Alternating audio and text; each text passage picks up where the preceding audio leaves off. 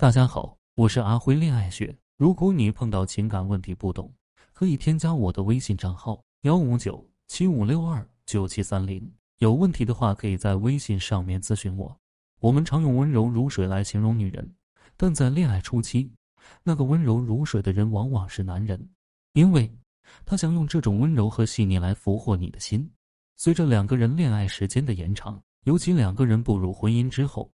男人的细腻和温柔会一点一点的消失，取而代之的是不耐烦和冷漠。首先，不否认男人对你没那么温柔了，这里面有他自己的原因，但这并不意味着男人对你的爱减少了，而是他对你的爱更客观的被展露出来了。男人之所以会对你那么温柔，是因为他想借助这种方式来更快的俘获你的心。这种温柔就是经过修饰，有一定程度的夸大。等到两个人的感情趋于稳定了，男人表现自己的动力自然就会消失。与此同时，你也会产生落差。不过，这并不代表男人对你的爱减少了，而是你对男人的爱理解的更加客观和真实了。另外，男人对你的态度变得冷漠和不耐烦，这跟两个人之间的沟通方式也有很大的关系。在恋爱初期的时候，两个人之间的沟通肯定是顺畅且和谐的，这是因为。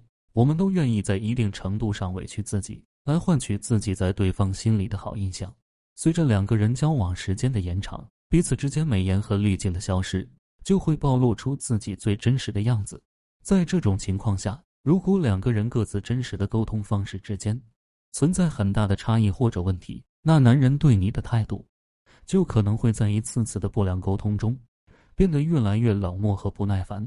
想要彻底改变男人的态度。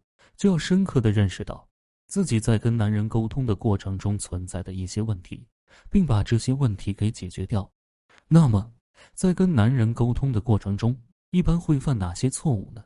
频繁使用反问句，很多姑娘在跟男人沟通的时候，都很喜欢使用反问句。比如，发现屋子里很乱，男人却在沙发上打游戏时，他们往往会说：“屋子这么乱，你怎么也不知道收拾收拾呀？”整天就知道打游戏，你到底能不能有点上进心？再比如，他们来了大姨妈，面色很苍白的时候，男人主动过来关心的问他们怎么了，他们也会反问男人怎么了？我这么痛苦，你看不到吗？除了问怎么了，你还会干点什么？听到这些反问的话之后，男人也会觉得很委屈、很生气，甚至是很愤怒。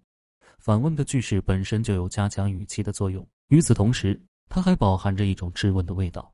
另外，反问本身也含有一种否定的意味。如果男人在前面对你做出了一个关心的举动，你却对男人抛出一个反问的话，男人就很容易会认为，他的付出在你的眼里其实一文都不值。想一想，为什么你要用反问的语言来跟男人沟通呢？归根到底，目的无非是两个：第一点，想要借助反问来引起男人的注意力；第二点，想要借助反问让男人精准地感知到。你内心喜悦、伤心或痛苦的程度，但其实能够帮助你达成这个目的的方式有很多呀，不一定要记住反问。下面我就来给大家分享一个更加实用的方法，这个方法是用隐忍来刺痛男人的心。当下班回到家里，发现屋子里很乱，可男人却悠哉悠哉地躺在沙发上玩游戏。首先，不要对男人有任何的不满和抱怨，而是要一个人默默地把屋子打扫干净。